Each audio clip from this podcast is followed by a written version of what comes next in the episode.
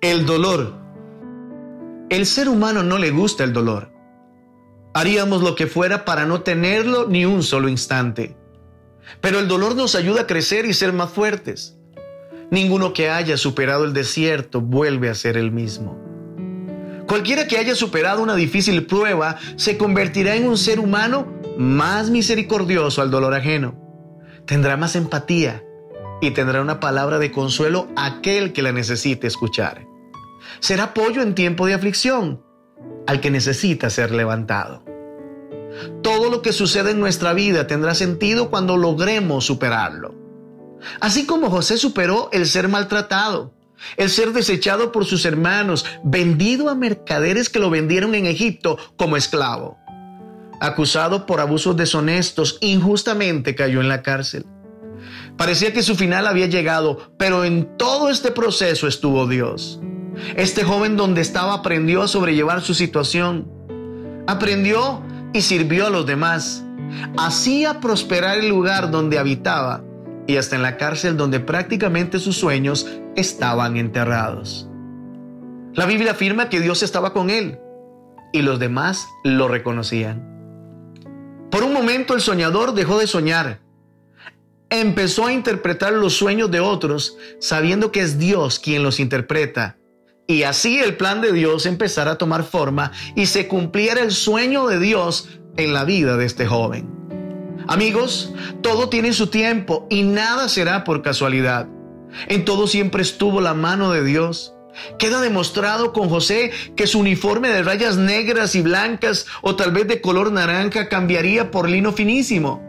José no sabía cuándo, pero Dios sí. Hoy podemos estar en un momento difícil, de tristeza, de mucho caos y nuestra consigna será creer en lo que Dios dijo y prometió para nuestras vidas. Sé que no es fácil, sé que el camino es empinado y duro, sé que a veces nos sentimos solos, pero si Él dijo que haría algo grande contigo, lo hará porque Él es fiel a sus promesas. A nosotros, ¿qué nos toca? Obedecer, ser fieles y constantes todo obró para bien y José lo entendió. Cuando tuvo a sus hermanos de frente y les dijo, no teman, ¿acaso yo tomaré el lugar de Dios? Ustedes me quisieron hacer mal, pero Dios transformó todo ese mal en bien. ¡Wow! ¡Qué enseñanza de amor, de perdón, de misericordia! Todos nosotros tenemos en este personaje el comportamiento que debería tener un cristiano verdadero.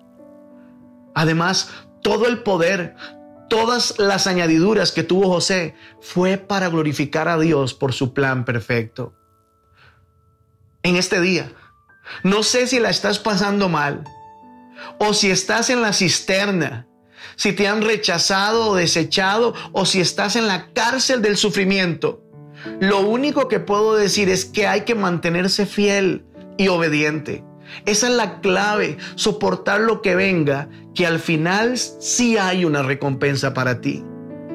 Esto no durará para siempre, solamente confía.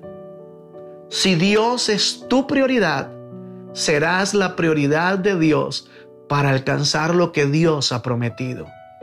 Porque el que nos llamó será fiel a su promesa. Que Dios te bendiga por Eric Alejandro.